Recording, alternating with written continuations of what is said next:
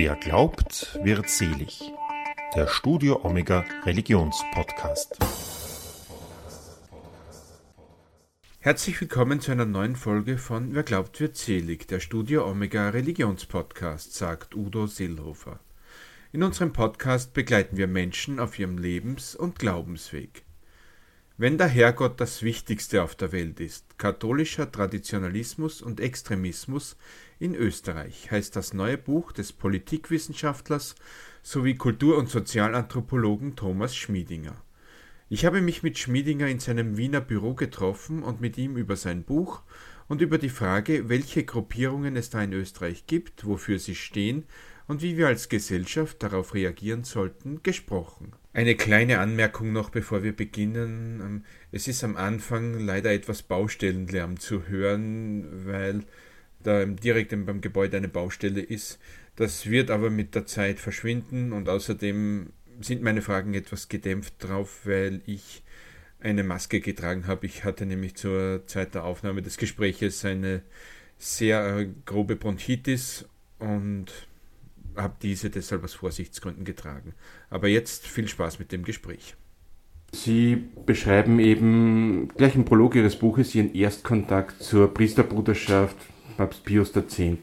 Zuerst einmal vielleicht für die, die es nicht wissen, was ist das für eine Bruderschaft und wie ist der Kontakt denn aus Ihrer Sicht abgelaufen? Das ist eine traditionalistische Priesterbruderschaft, die gewissermaßen am Rande der katholischen Kirche angesiedelt ist und die ursprünglich von Erzbischof Marcel Lefebvre als Priesterbruderschaft innerhalb der Kirche gegründet worden ist, äh, deren Führung dann aber durch die äh, Weihe von äh, nicht erlaubten Bischöfen exkommuniziert wurde. Diese Exkommunikation wurde dann wieder unter Papst Benedikt zurückgenommen und das Verhältnis sozusagen zur offiziellen katholischen Kirche ist, würde ich sagen, bis heute nicht wirklich geklärt. Äh, es ist eine Gruppierung, die ganz strikt das Zweite Vatikanische Konzil ablehnt und zwar sowohl die Liturgiereform als auch die gesellschaftspolitischen, würde ich mal sagen, Konsequenzen, die sich aus dem Zweiten Vatikanischen Konzil ergeben haben, wie die Anerkennung von Menschenrechten, Demokratie, Religionsfreiheit und so weiter. Wie gesagt, es gibt so einen Annäherungsprozess mit der katholischen Kirche, Kirche, der aber nie abgeschlossen worden ist und der unter Papst Franziskus dann eher wieder zu einer Distanzierung geführt hat. Aber die Pius-Bruderschaft fühlt sich selbst schon als Teil der katholischen Kirche, beziehungsweise eigentlich als der, der, der, der einzig wahre Kern der wahren katholischen Kirche und betreibt in Österreich an mehreren Standorten Gemeinden, die sich in eigenen Kirchengebäuden oder in, in, Räumlichkeiten, die zu Kapellen umgebaut worden sind, treffen und hat eine Zentrale in einem Schloss, das sie geerbt hat im Waldviertel. Und mein Erstkontakt war der Besuch dieser Zentrale im Schloss Jeidhof während der Corona-Pandemie und der Maßnahmen, die damals auch von der katholischen Kirche äh, getragen worden sind, also sprich äh, Damals gab es eigentlich sonst keine regulären Messen. Ich bin dann dort zum Sonntagsgottesdienst gefahren und habe wohl einen schweren Fehler begangen, nämlich dass ich mit der damals vorgeschriebenen Gesichtsmaske in die Kirche hineingegangen bin und da haben sich dann einmal gleich alle zu mir umgedreht und ich war sozusagen sofort sichtbar als Außenseiter, weil ich der Einzige mit einer solchen Maske war. Trotzdem habe ich natürlich dem also ich wurde jetzt nicht rausgeschmissen, ich habe natürlich dem Gottesdienst ja, beiwohnen können, aber äh, das Ganze ist dort ungehindert eben der damals geltenden äh, Corona-Maßnahmen über die Bühne gegangen, natürlich mit, mit Gesang, äh, Mundkommunion und allem. Und da ich natürlich sofort als Außenseiter erkennbar war, hat es bei diesem ersten Besuch noch nicht wirklich geklappt mit einem Kontakt. Aber bei späteren Besuchen bin ich dann durchaus mit Leuten ins Gespräch gekommen, konnte auch zumindest dann mit einer Funktionärin eines Vereins, nämlich der Pfadfinder, ein längeres Interview machen. Allerdings ist dann äh, eine zentrale Direktive, das waren die Worte des äh, des Pressesprechers der Biersbruderschaft erlassen worden, dass mit mir nicht mehr gesprochen, kein Interview mehr gegeben werden darf. Äh, damit war es dann das mit den direkten Kontakten. Aber es gibt natürlich genug Literatur, die von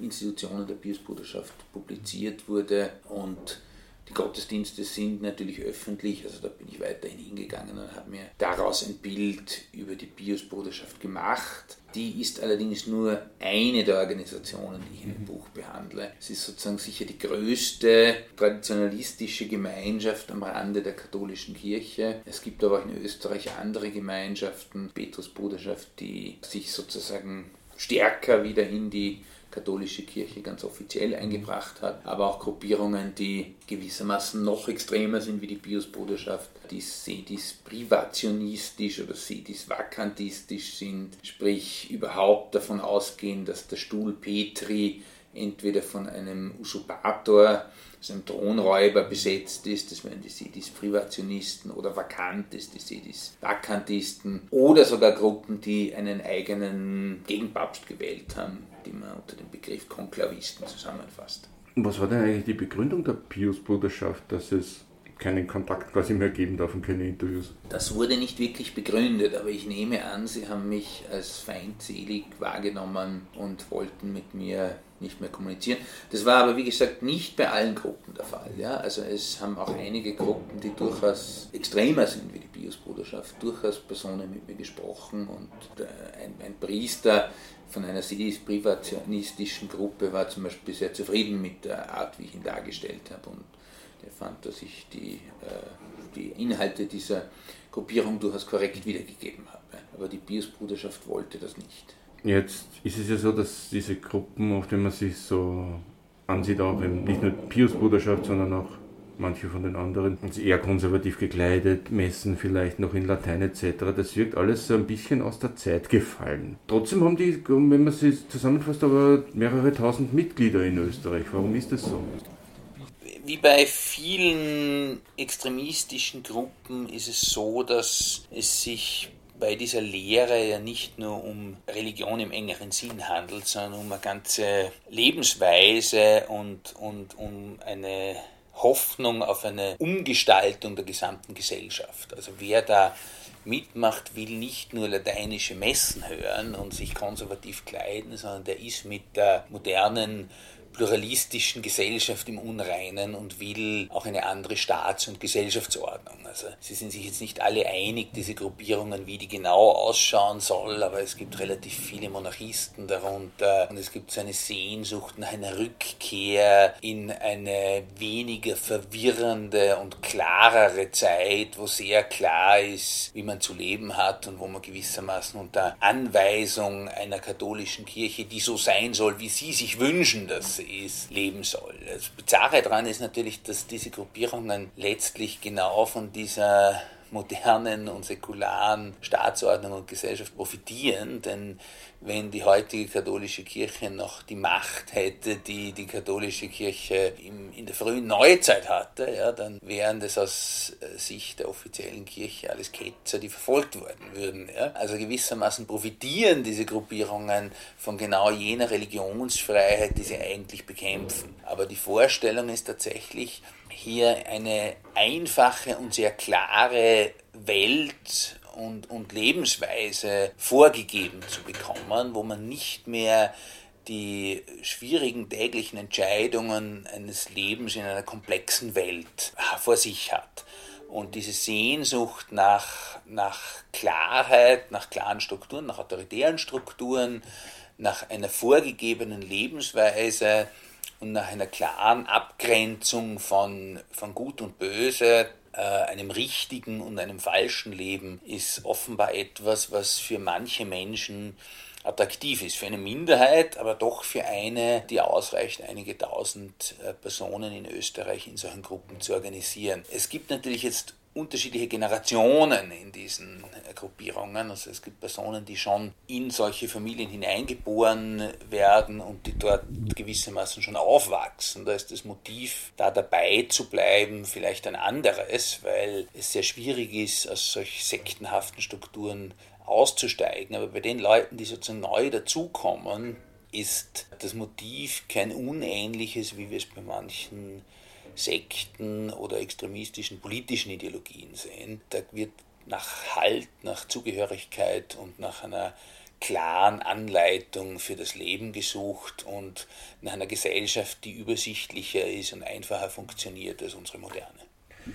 Also kann man sagen, Sie machen sich im Prinzip zunutze, dass alles eigentlich immer schneller und komplizierter auch wird. Das ist sicher etwas, was ihnen nützt. Ja? Und die Unübersichtlichkeit unserer, unserer Gesellschaft ist sicher etwas, was bei manchen diese Sehnsucht nach einer klaren Wertorientierung äh, verstärkt. Diese Gruppierungen haben dann aber auch etwas gemeinsam mit Populisten in der Politik eigentlich, mhm. kann man sagen, oder? Ja, also viele Werthaltungen unterscheiden sich jetzt nicht stark von Rechtspopulisten. Das ist besonders gut sichtbar in Frankreich, wo es eine sehr stark traditionalistische Szene gibt, die eng mit der französischen extremen Rechten verbunden ist. Also auch familiär, wenn man sich zum Beispiel anschaut, die Marine Le Pen hat ihre Kinder auch in einer Gemeinde der Pius-Brüder taufen lassen. Die französische extreme Rechte war aber immer stärker katholisch als die österreichische extreme Rechte, weil so der klassische Deutschnationalismus ja eher antiklerikal war, antikatholisch, gerade den Katholizismus verdächtigt hat, ferngesteuert von Rom zu sein und wenn überhaupt, dann bitte das germanische, lutherische Christentum. Das heißt, mit dem klassischen Deutschnationalismus aller FPÖ tut sich der katholische Traditionalismus ein bisschen schwerer als mit der französischen extremen Rechten. Aber wo es Überschneidungen gibt, ist ganz sicher in, in dem, im Antiliberalismus, im Antikommunismus, Antisozialismus, in der Ablehnung von äh, jeglichen äh, homosexuellen Rechten, feministischen Forderungen. Ein wichtiges Thema sowohl für Traditionalisten als auch für extreme Rechte ist diese, dieser Kampf gegen das, was die als Genderwahnsinn bezeichnen, ja, also jegliche Form von von Gendergleichstellung oder auch, auch, auch von Akzeptanz von, von Genderfluidität oder Transgender. Personen, das ist für dich ganz, ganz böse. Es kommt sicher auch zusammen im äh, puncto Antisemitismus, auch anti-islamische Vorstellungen, auch die Verschwörungstheorien, also die, das sind die üblichen Verdächtigen, auch die Freimaurer dabei und so weiter und so fort. Also in den Punkten gibt es Überschneidungen, aber dieser Antiklerikalismus der traditionellen extremen Rechten in Österreich ist sicher etwas, was eine völlige Allianz zwischen beiden gefährdet und, und schwierig macht. Und es sind eher Leute aus den Rändern der extremen Rechten, die sich mit den äh, Pius-Brüdern und ähnlichen Gruppierungen zusammengetan haben. Der Ewald Stadler war so ein Beispiel, der zeitlang im Umfeld der Pius-Bruderschaft auch aktiv war und der ja dann versucht hat, mit den Rekos so eine eigene katholisch-fundamentalistisch rechte Partei zu gründen, die aber wie alle Parteigründungen aus diesem Spektrum völlig erfolglos war.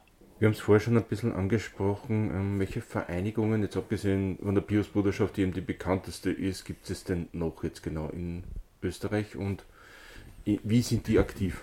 Also es gibt auf der einen Seite verschiedene äh, Abspaltungen der Pius-Bruderschaft, die aber auch dann so einen Charakter von Priesterbruderschaften einnehmen. Eine sozusagen das, das Vatikan treuere Spaltprodukt ist die Petrusbruderschaft, die auch wirklich in manchen normalen katholischen Gemeinden Priester stellt, die gewissermaßen den, den, die Autorität des Vatikans anerkennen, aber innerhalb der katholischen Kirche eine solche traditionalistische Wertehaltung einnehmen und eben auch die Liturgiereform ablehnen, also klassisch die lateinische Messe äh, halten.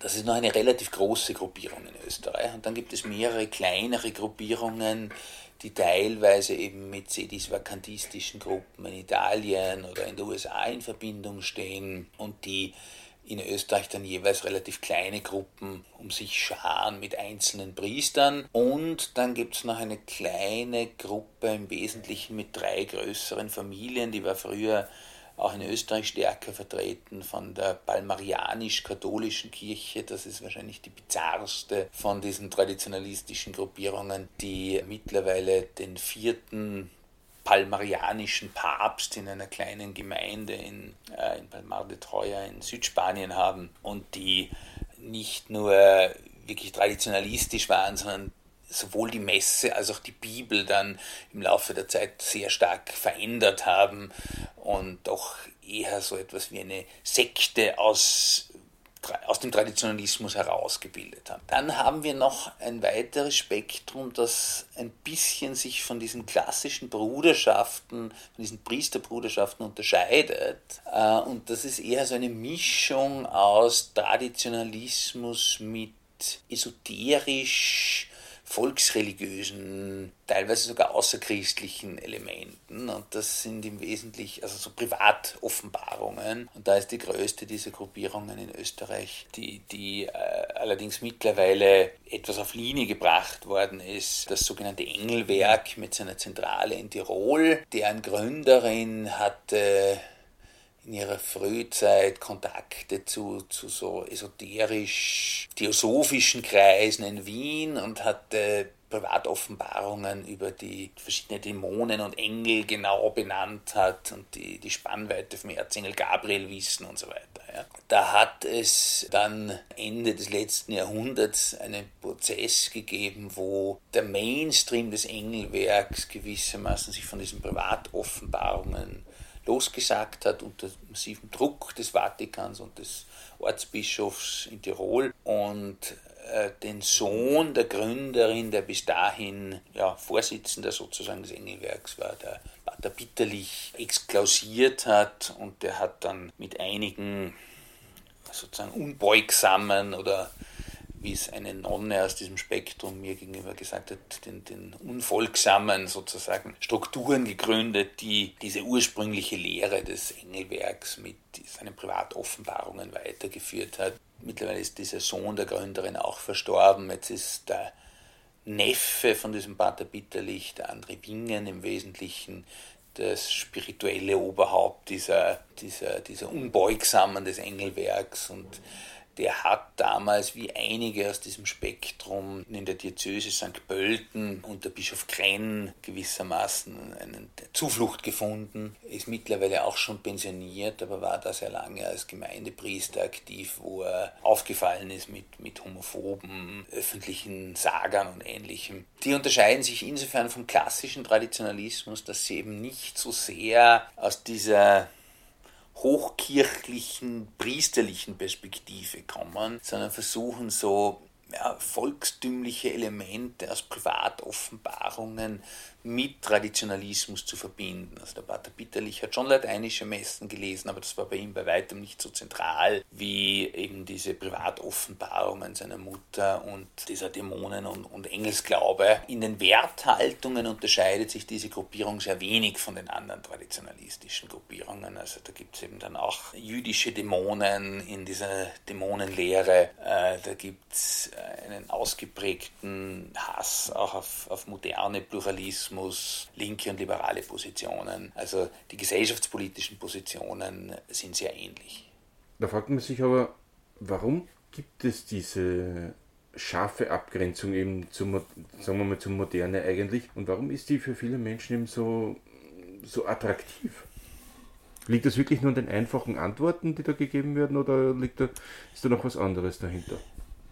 Also das mit den einfachen Antworten ist sicher eine, ein, ein wesentliches Element, aber es wird aus Perspektive dieser, dieser traditionalistischen Gläubigen eben auch die Gesellschaft so wahrgenommen, als würde sie immer areligiöser und gottloser werden. Also die Krise der Kirche, der Mainstream-Kirche, wird von diesen Gruppierungen so analysiert, dass das unter anderem deshalb ist, weil die Kirche selbst vom wahren Weg abgekommen ist. Es ist ja, gerade wenn ich in einem traditionalistischen Weltbild bin, ein Problem, mir zu erklären, warum jetzt die Kirche quasi 1900 Jahre Recht hatte und jetzt kommt sie plötzlich vom wahren Weg ab. Was ist da passiert? Äh, das wird meistens mit einer freimaurerisch-jüdischen Verschwörung innerhalb der katholischen Kirche gedeutet, die gewissermaßen den Vatikan gekapert hätte. Und jetzt ist sozusagen die Kirche selbst Teil dieser modernen Welt geworden, unter der man leidet. Ja, und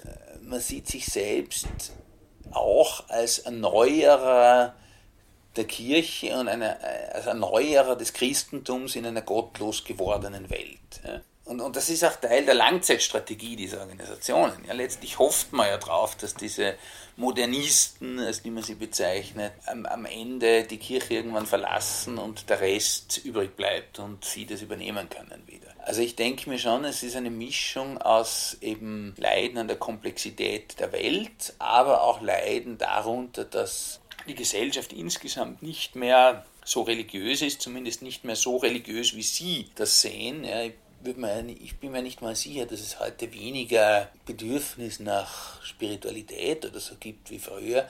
Es ist nur so, dass es mehr Freiheit gibt und sich die Leute halt, die das Bedürfnis nach Spiritualität haben, die, äh, die suchen sich halt verschiedenste Möglichkeiten aus, dieses Bedürfnis zu decken. Ja. Das Angebot ist auch ja, größer. das Angebot ist größer. Man kann sich letztlich entscheiden, was man will, ja, und man kann sich auch entscheiden, dass man ohne Religion auskommt, zumindest auch ohne organisierte Religion. Und das war halt vor 100 Jahren nicht so. Ja. Im sozusagen Postfestum in, in, aus Sicht dieser Gruppen ist es aber so, dass die Religion, also dass die Gesellschaft vor 100 Jahren völlig religiös war und dass man dorthin zurück will, zu einer wertebasierten religiösen Gesellschaft. Dass das in Wirklichkeit vielleicht auch einfach sehr stark auf gesellschaftlichen und politischem Druck basiert hat und die Leute nicht wirklich Gläubiger waren, sondern nicht anders konnten, das blenden diese Gruppen natürlich aus.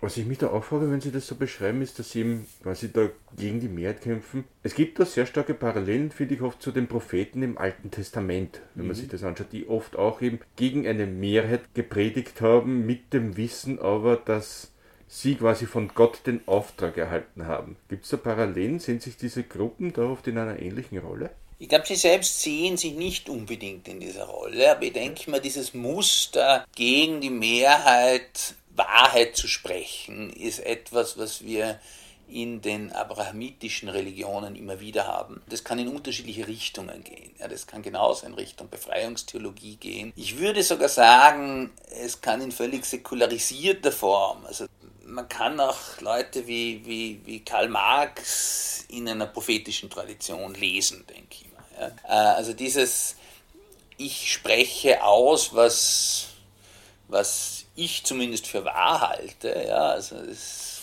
Rosa Luxemburg-Zitat, dass es ein revolutionärer Akt ist, die Wahrheit zu sprechen. Ja. Äh, das ist, glaube ich, schon ein Muster, das sehr tief in der abramitischen Tradition verankert ist. Ja. Und zwar eben in unterschiedliche Richtungen. Sowohl sozusagen, das muss nicht reaktionär sein, ja, kann auch revolutionär sein. Die traditionalistischen Gruppierungen sehen sich weniger in der Tradition einer Prophetenschaft als in der Tradition einer Organisation. Sie fühlen sich eher als Hüter der Tradition und der Institution Kirche. Und die Bibel spielt zum Beispiel im Gegensatz zu äh, protestantischen Fundamentalismen keine zentrale Rolle. Sie haben eher die Haltung tatsächlich, wie wir es aus der mittelalterlichen Kirche kennen, dass die Bibel nicht so zentral ist, sondern dass es die Institution der katholischen Kirche ist, die, die Priester. Aus ihrer Sicht ist natürlich deshalb das Leiden daran, dass diese Institution nicht mehr in ihrer Hand ist, besonders gravierend. Aber wenn man sich die Predigten, ich habe viele dieser Messen besucht, anschaut, wenn man sich auch die Publikationen anschaut, spielt die Bibel eine überraschend geringe Rolle, zumindest wenn man das vergleicht mit dem gesamten äh, Fundamentalismus aus dem protestantischen Bereich. Und was eine wichtige Rolle spielt, ist die katholische Tradition. Deshalb auch die Selbstbezeichnung. Also Traditionalismus ist ja nicht meine Erfindung als Bezeichnung, sondern es ist die Selbstbezeichnung dieser Gruppierungen. Auf, welchen, auf welche katholischen Traditionen wird sich da besonders stark berufen? In der Theorie sagen sie sozusagen, es gibt eine kirchliche Kontinuität von der ursprünglichen Kirche Jesu bis zum Zweiten Vatikanischen Konzil. In der Realität würde ich sagen, beziehen sie sich im Wesentlichen auf die Phase zwischen dem Ersten und dem Zweiten Vatikanischen Konzil. Also das Erste Vatikanische Konzil als Höhepunkt sozusagen der Zentralisierung, dann mit der, mit der Unfehlbarkeit des Papstes in Lehrfragen, auch Ende des 19., Anfang des 20. Jahrhunderts diese strikten Antimodernismen der Piuspäpste mit, der, mit der Abwehr der äh, französischen Revolution und, und dem Kulturkampf, in dem die katholische Kirche sehr stark gestanden ist, dem Antimodernisteneid, der den äh, Priestern abverlangt worden ist. Das ist eigentlich die Kirche, zu der sie zurück wollen. Das heißt, die, äh, es geht nicht um irgendein Urchristentum, sondern es geht um, um die sehr konservative und in, in, enger, in engem Bündnis mit konservativ regierten Monarchien stehende Kirche des Endes des 19., Anfang des 20. Jahrhunderts, die sich in einem Abwehrkampf gegen Liberalismus, äh, Sozialismus, Kommunismus befunden hat. Warum ist eigentlich gerade das Zweite Vatikanische Konzil das so eine starke Zensur? Also die Pius-Bruderschaft würde am liebsten gleich komplett mhm. alles abschaffen davon. Und auch andere Gruppierungen stehen dem, wenn ich das richtig im Kopf habe, sehr skeptisch gegenüber. Warum ist das so? Weil das Zweite Vatikanische Konzil, glaube ich, tatsächlich innerhalb der römisch-katholischen Kirche revolutionär war und in seiner ganzen Konsequenz nie umgesetzt worden ist. Ja? Mhm. Aber trotzdem, also für, die, für, für die, die Menschen, die damals in den Gottesdienst gegangen sind, musste allein schon der Sprachwechsel, die Umkehrung der Position des Priesters hin zum Gottesvolk, ja, weg von der Kanzel, äh, Volksaltar. Das muss eine, eine ungeheure Veränderung für konservative Gläubige gewesen sein. Aber noch gravierender sind meines Erachtens, und die spielen eben nicht nur innerkirchlicher Rolle, sondern gesamtgesellschaftlich, die Veränderungen in der, im Selbstverständnis der katholischen Kirche gegenüber Gesellschaft und anderen Religionsgemeinschaften eine Rolle. Also das Anerkennen, dass man zwar natürlich, man ist weiterhin eine Religionsgemeinschaft, der Meinung ist, dass man Recht hat und das Wahre glaubt, aber dass es möglicherweise auch andere Wege zum Heil geben könnte. Das Akzeptieren, dass eine staatliche Ordnung säkular sein kann und dass man als guter Christ trotzdem in einem säkularen Staat sich verwirklichen kann. Das Anerkennen von Menschenrechten, das ist etwas, was uns heute vielleicht selbstverständlich erscheint, wenn wir die katholische Kirche alle von der Zeit vor dem Zweiten Vatikanischen Konzil nicht mehr kennen. Das war aber für die Zeit vor den 1960er Jahren überhaupt nicht selbstverständlich, wo es wirklich einen harten Kulturkampf gegeben hat zwischen der katholischen Kirche und und, und, und säkularen Menschen, die sich in der Tradition der französischen Revolution gesehen haben. Ja? Und diese Aussöhnung, die es danach zumindest partiell gegeben hat, zwischen, also in Österreich auch zwischen Sozialdemokratie und katholischer Kirche, ja? das wurde eigentlich alles erst möglich durch das Zweite Vatikanische Konzil. Ja, also wenn man sich die Geschichte anschaut, früher war es ja wirklich eher ein Kampf und wo ist sich eher feindselig gegenübergestanden. Mhm. Heute sind sozialdemokratische Organisationen und die, und die katholische Kirche zum Beispiel in der Allianz für den Freien Sonntag gemeinsam mit drinnen und solche ja. Sachen. Also Nein, ich, glaube, es gibt, es, ich glaube, es gibt heute jede Menge von Themen, wo man aus unterschiedlichen Motivationen heraus sich als Bündnispartner sieht. Ja? Flüchtlingsfrage, ja? verschiedene Menschenrechtsfragen. Ja? Wir werden uns wahrscheinlich trotzdem äh, nicht einig werden in, in, in einigen Punkten wie, wie, wie Recht auf Abtreibung und so weiter, ja, aber in ganz vielen Fragen sind große Teile der katholischen Kirche und, und, und Sozialdemokratie, aber auch, auch teilweise weiter links stehende Gruppierungen heute Bündnispartner. Ja. Wenn man sich anschaut, äh, wie dort, wo die KPÖ in Graz jetzt die Bürgermeisterin stellt, wie, wie man dort teilweise zwischen Linken und, und, und, und Katholiken kooperiert, dann ist das etwas, was, glaube ich, vor einem halben Jahrhundert oder vor, vor 70 Jahren oder so nicht vorstellbar gewesen wäre. Da verläuft dann gleich die nächste Bruchlinie, wenn man eben, wenn man vorher gesagt hat, dass es da eben Ähnlichkeiten zu rechtspopulistischen Tendenzen gibt, ist es klar, dass sich da die nächste Bruchstelle dann ergibt, oder?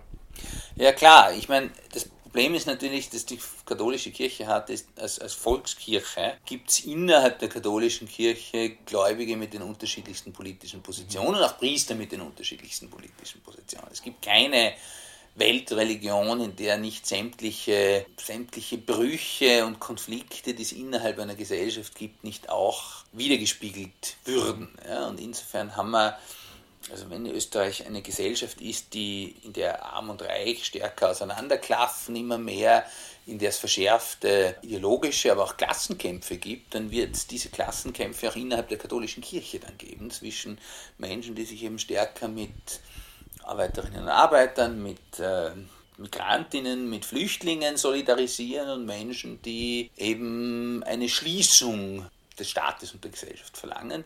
Diese Brüche werden natürlich auch durch die katholische Kirche gehen. Wie ist denn die Idee zu dem Buch entstanden? Das Buch ist gewissermaßen ein Nebenprodukt eines großen Forschungsprojekts, einer Auftragsforschung, die von drei Forschungsinstituten äh, unter meiner Beteiligung, aber es waren eben verschiedene Personen beteiligt, für das äh, Bildungs- und Innenministerium zum Thema Einfluss von extremistischen Organisationen auf den Bildungsbereich gemacht worden ist. Das war ein Kiras-Projekt und da haben sich verschiedene Leute verschiedene extremistische Strömungen angeschaut. Ich habe dann die Erlaubnis bekommen, aus meinen Recherchteilen über den katholischen Extremismus sozusagen ein Buch zu machen und habe danach natürlich noch einiges dazu gemacht und habe es ein bisschen international kontextualisiert, weil es zu dem Thema eigentlich überhaupt nichts gegeben hat bis jetzt, zumindest äh, nicht in den letzten Jahrzehnten, nicht, nichts Aktuelles. Und deshalb ist auch ein gewisser Fokus auf diese Bildungsfrage und auf die Frage, wie mit Jugendlichen und Kindern umgegangen wird, da ist das Problem etwa des häuslichen Unterrichts oder der Versuch der Piusbruderschaft, dass auch Kinder aus österreichischen Familien in Internate der Piusbruderschaft in der Schweiz und in Deutschland, ja, sagen wir mal, sehr geregelt unterrichtet werden. Das ist ein Teil des, des Buches auch. Und das ist ein Resultat dessen, dass das Ganze eben auch im Kontext sozusagen der Frage extremistischer Organisationen und der Bildungsbereich äh, recherchiert wurde. Wie hoch schätzen Sie denn den Einfluss dieser Gruppen, also zum Beispiel auf den Bildungsbereich und ganz generell auch auf Politik und Gesellschaft ein? Also diese ganz traditionalistischen Gruppierungen, die ich hier beschrieben habe, sind, obwohl sie ein paar tausend Leute in ihrem Umfeld haben, gesamtgesellschaftlich gesehen relativ klein. Also das, das sind die sagen wir mal, konservativen Gruppierungen wie Opus Dei zum Beispiel wesentlich größer. Und es gibt natürlich Übergangsbereiche, aber diese ganz extremistischen Gruppierungen sind vergleichsweise klein. Das heißt, ich sehe jetzt keine Gefahr für die österreichische Demokratie oder Gesellschaft von diesen Gruppierungen ausgehend. Problematisch ist es tatsächlich für Kinder und Jugendliche, die in solchen Familien aufwachsen, weil versucht wird, die vor der Pluralität dieser Gesellschaft fernzuhalten. Und versucht wird, sie wirklich abzuschotten, eben mit häuslichem Unterricht oder, oder Internaten, in die sie geschickt werden. Das heißt, das Ganze ist eher ein Problem für jugendliche Kinder, die in dem Kontext aufwachsen, als dass es ein gesamtgesellschaftliches Problem wäre. Es ist ein Randbereich der katholischen Kirche. Mittelfristig, das habe ich schon gesagt, setzen diese Gruppierungen natürlich darauf, dass der Rest der katholischen Kirche eh wegbröselt und sie dann irgendwann sozusagen die sturmreif gewordene äh, Kirche übernehmen können. Mhm. Soweit ist es noch nicht, obwohl natürlich durch die, die Austritte von eher liberalen und progressiven Katholiken müssen nicht einmal nur Austritte sein, ja, durch das langsame Verschwinden von diesen Gruppen aus der katholischen, aus der aktiven katholischen Kirche, der Einfluss von Konservativen, aber auch von Traditionalisten stärker wird. Und ich finde es auch immer wieder faszinierend, dass die Gruppen, die denken da nicht in Wochen und Monaten, sondern die denken Nein, die in Jahrzehnten. Denken in, also. die, die, denken in Jahrhunderten. Ja. Also wenn man sich als Erbe einer 2000-jährigen Geschichte fühlt, dann denkt man da wirklich dran, dass man irgendwann einmal äh, den Laden schon übernehmen wird. Was mir auch früher schon aufgefallen ist, vor allem in der Hochzeit zu Corona, so 2020, 2021, dass es aus diesem Bereich da sehr viele eben Maßnahmengegner und Impfgegner auch gibt. Warum ist das so und wie äußert sich das? Ja, es hat bei diesen Corona-Demos einen eigenen Blog immer gegeben, der sich katholischer Widerstand genannt hat, der aus dieser Ecke gekommen hat. Ich habe das ja schon beschrieben bei meinem ersten Besuch, dass ich dort allein schon durch das Tragen einer Maske total aufgefallen bin. Also wir haben natürlich bei diesen Gruppen eine grundsätzliche Oppositionshaltung gegen den Staat. Ja? Und diese Gruppen haben sich massiv in ihrer Religionsfreiheit eingeschränkt gefühlt. Jetzt haben wir wieder die Religionsfreiheit. Ja. ja? Also wo man es braucht, ruft man sich dann schon auf die. Sie haben natürlich trotzdem ihre Messen weiterhin gehalten. Ja? Sie haben sich nicht an diese Vorgaben gehalten und, und haben auch, auch weiterhin gesungen, Mundkommunion verteilt und so weiter und so fort. Ein wesentliches Element der Propaganda dieser Gruppierungen war aber auch die eine Anti-Impf-Propaganda, die teilweise so weit gegangen ist, dass Mythen erzählt werden. Also in Vorarlberg gab es eine, eine Kundgebung, wo ein Priester, der der Petrusbruderschaft nahegestanden ist, erzählt hat, dass für die Impfung lebende Babys, also er hat natürlich nicht Föten oder so gesagt, ja, abgetrieben werden und lebend ausgeschlachtet werden, damit man den Impfstoff draus machen kann, was natürlich völliger Humbug ist. Also der, der, der kleine wahre Kern dessen ist es, dass man für manche Impfstoffherstellungen eine, eine Zelllinie verwendet hat, die irgendwann einmal wahrscheinlich aus Krankenhausabfällen, wahrscheinlich aus irgendeiner Abtreibung gestammt haben aus den 60er Jahren, aber natürlich, ja, wenn man, wenn man Stammzellen gebraucht hat dafür, ja, aber man hat natürlich keine einzige Abtreibung durchgeführt, um, um Stammzellen zu gewinnen und dann eine Impfung daraus durchzuführen. Ja. Aber diese Gruppierungen haben daraus sozusagen ein, ein Weltbild gezimmert, dass man, wenn man sich impfen lässt, man sozusagen Kinder tötet. Ja. Das hat durchaus funktioniert, aber ich glaube, was noch mehr funktioniert hat, um neue Mitglieder zu gewinnen, war tatsächlich, dass man immer dieses religiöse Service aufrechterhalten hat. Und mir ist schon aufgefallen bei Gemeinden, die ich eher am Anfang und eher am Ende der Pandemie besucht habe, dass die mehr Mitglieder hatten am Ende. Und dass Leute, die vielleicht ohnehin schon am konservativen Rand von Mainstream-Gemeinden waren und vielleicht durch die Pandemie noch mehr Bedürfnis hatten, religiöse Betreuung zu bekommen und die bei der Mainstream-Kirche nicht gefunden haben oder nicht ausreichend gefunden haben, weil die Messen eben geschlossen waren, ja, die dann teilweise abgewandert sind zu diesen traditionalistischen Gemeinschaften. Ist jetzt kein keine Massenbewegung, aber sie haben definitiv von Corona profitiert. Einige dieser Gruppierungen haben auch Corona als Strafe Gottes und, und ähnliches gelesen, Gesundheitsdiktatur und ähnlichem gesprochen. Und ich meine, es, es waren ja auch tatsächlich autoritäre Maßnahmen. Also ich bin selber auch nicht für alle diese Maßnahmen gewesen und fand schon, dass das teilweise nicht begründbare Freiheitseinschränkungen waren. Aber es ist natürlich bizarr, wenn Gruppierungen, die grundsätzlich ein Problem mit Freiheit haben, dann sich auf, auf ihre Religionsfreiheit berufen. Ja. vor allen Dingen, es ist dann immer eine Religionsfreiheit, für, aber bitte nur für uns. Genau, für, eine, für eine Gruppierung, ja, für uns. Ja. Ich kann mich noch erinnern, eine eine Verschwörungstheorie, die ich gelesen habe von einem Priester, aber der hat gesagt, Corona wäre eine Weltverschwörung, um die Menschen aus den Kirchen fernzuhalten. Ja, die haben also, teilweise, nein, die haben das teilweise tatsächlich auch so gelesen. Ja, das ist sozusagen ein, dass es primär um eine Einschränkung der Religionsfreiheit gegangen wäre, um die Leute eben nicht, ja, sich nicht zu religiösen Feiern zu versammeln, versammeln zu lassen. Ob jetzt die Theater offen haben und die Schulen, hat sie nicht interessiert. Wäre interessant zu wissen, was diese Menschen dann von der Impfaktion im Stephansdom gehalten haben. Also ja, das war sicher ein, ein Beleg für, für den Glaubensabfall der, der Mainstream-Kirche. Ja. Was Sie in dem Buch eben auch beschreiben, ist eben das Thema Abschottung. Wie stark äh, sind diese Gruppen selbst abgeschottet und welche Probleme ergeben sich daraus? Sie haben es vorhin eh schon angesprochen, äh, das Thema, dass Kinder und Jugendliche, wenn sie da hineingeboren werden, sich wahrscheinlich sich auch schwer tun, auszutreten, wenn das ganze Umfeld da mhm. eben in, der, in dieser Gruppierung ist. Ja, was diese Gruppierungen versuchen, ist, dass sie wirklich die Kinder in einem ausschließlich von ihnen und ihrem Umfeld organisierten Leben aufwachsen lassen. Ja, also wenn sie groß genug sind wie die Pius-Brüder, ja, dann gibt es eigene Jugendorganisationen, eigene Pfadfindergilden, eben häuslichen Unterricht und man versucht, dass sich so wenig wie möglich Freundschaften und Beziehungen mit Personen außerhalb dieser Gemeinschaft bilden. Das Schlimmste wäre natürlich, wenn die Kinder sich irgendwann einmal in jemanden verlieben, der nicht in der Gemeinschaft ist, ja, und dann Mischehen, wie sie es formulieren, eingehen. Ja. Damit versucht man sozusagen, dass es gar keine Berührungspunkte mit der feindlich wahrgenommenen Außenwelt gibt. Und ja, man hat natürlich auch in diesen Gruppierungen relativ viele Kinder, weil das auch Teil des, des Auftrags ist und man versucht damit ja, in einer Parallelgesellschaft zu leben.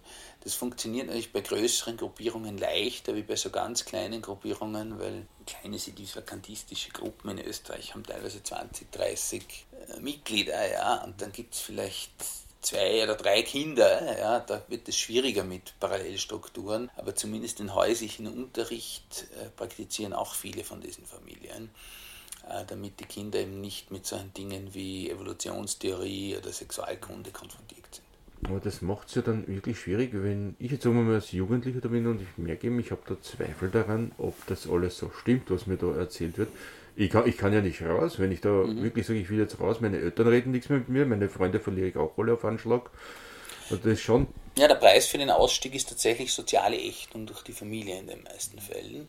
Und wenn ich keine Freundschaften außerhalb dieses Zirkels habe, stehe ich damit zunächst einmal sozial völlig isoliert da. Das braucht also wirklich eine sehr starke Persönlichkeit und einen großen Leidensdruck, sich dann von dieser Gruppierung zu verabschieden. Und da, ja, das, das funktioniert ganz ähnlich, wie wir es teilweise von Sekten kennen. Ja.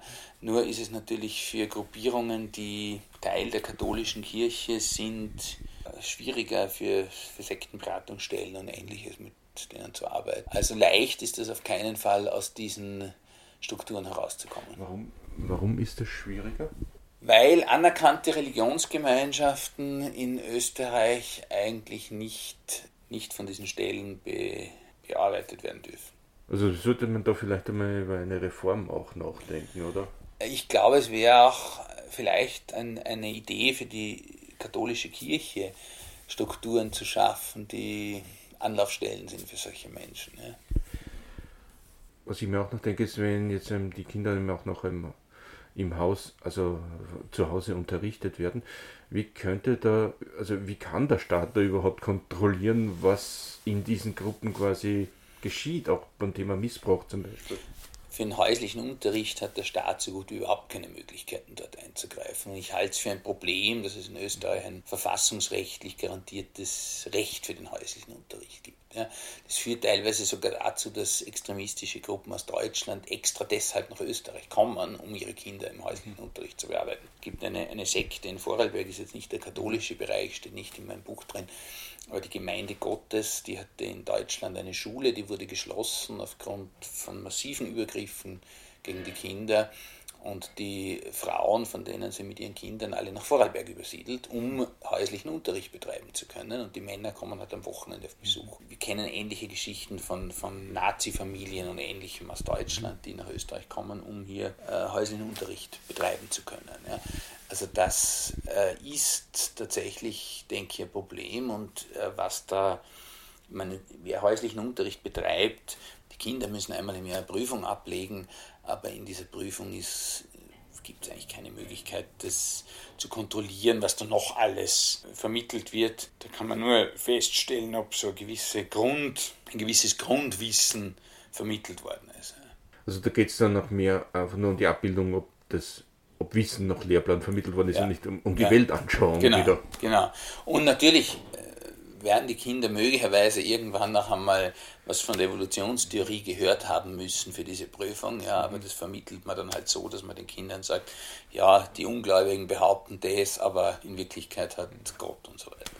Also was das Thema Missbrauch auch angeht, weil Sie eben gerade gesagt haben, dass eben diese eine Gemeinde da eben einfach noch dann nach Vorarlberg mhm. übersiedelt ist. Wie kann man das verhindern? Dass ja, also das ist ja gesetzlich eine Entscheidung des Gesetzgebers, ob man häuslichen Unterricht in Österreich erlaubt oder nicht und ob man ihn so leicht zugänglich macht oder nicht. Ja, es mag schon Gründe geben, wenn jetzt jemand ein Wanderschäfer ist, dass er seine Kinder im häuslichen Unterricht äh, unterrichtet, aber dass das so leicht zugänglich ist, dieses, diese Möglichkeit des häuslichen Unterrichts, halte ich für ein Problem. Und das kommt in Österreich halt eigentlich davon, dass man Adeligen, also in der Monarchie noch die Möglichkeit geben wollte, dass die Kinder sich nicht mit dem Pöbel mischen müssen. Ja? Und das wurde von der Verfassung sozusagen geschrieben und seither nicht geändert. Man müsste dafür zwei Drittel Mehrheit haben, um das zu ändern. Und die gab es nie eine Gelegenheit, wo ich einmal mit solchen Gruppierungen, also nicht in Kontakt gekommen bin, aber mhm. wo ich sie mal gesehen habe, war, ich habe letztes Jahr,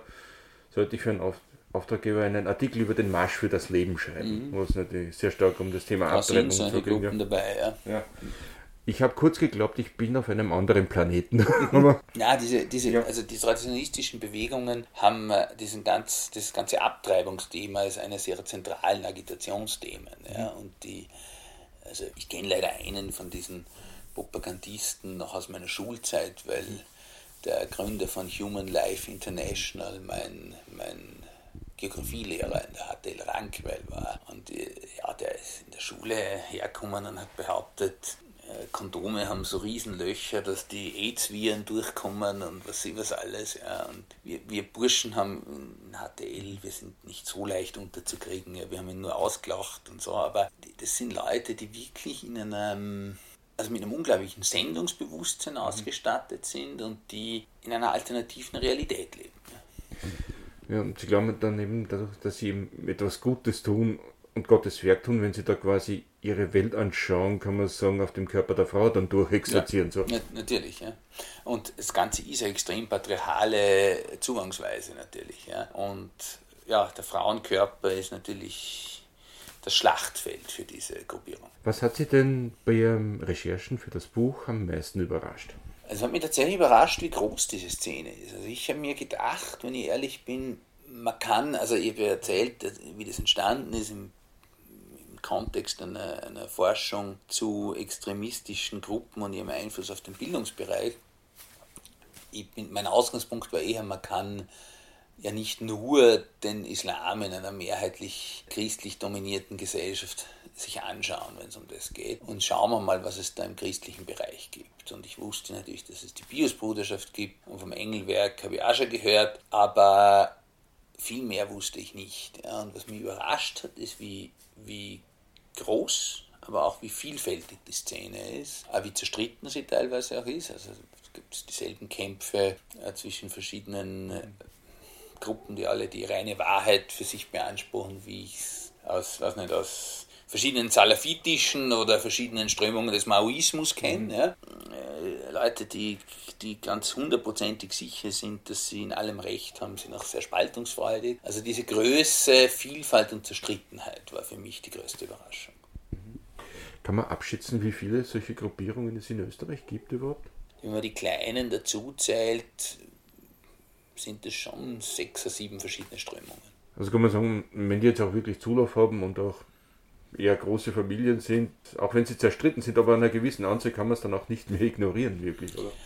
Ignorieren ist, glaube ich, nicht das Richtige, vor allem nicht für die katholische Kirche, die sich überlegen muss, was, was gehört jetzt noch zu uns dazu und was nicht. Ja? Und, glaube ich, auch klären müsste, wie das jetzt mit den Biosbrüdern ist. Ja? gesamtgesellschaftlich, denke ich, ist es vor allem ein Thema, wie man äh, den totalitären Zugriff eben zu Kindern und Jugendlichen verhindert. Ja. Erwachsene dürfen Spinner sein und mhm. an alles Mögliche glauben und leben, wie sie wollen, solange sie jetzt keine, keine Menschenopfer verüben oder irgendwas. Ja. Äh, aber äh, dass, dass, dass man Kinder vor so einem totalitären Zugriff schützt, das glaube ich ist vor allem ein Thema für, für die Politik. Und dass man auch ähm, vielleicht auch Aussteigerinnen und Aussteiger noch ja. die Möglichkeit gibt, eben das wirklich vollziehen zu können. Ja, vor allem eben für Jugendliche und junge Erwachsene, die äh, ein anderes Leben äh, leben wollen. Eine abschließende Frage habe ich noch. Wie sollten denn wir als Gesellschaft und auch die Politik, wie sollten wir mit solchen Gruppen umgehen und auf sie reagieren? Also ich denke, das totale Ignorieren ist nicht das Richtige. Ich habe teilweise für mich selbst auch den Dialog mit den Leuten, die mit mir sprechen wollten, durchaus interessant gefunden. Ja.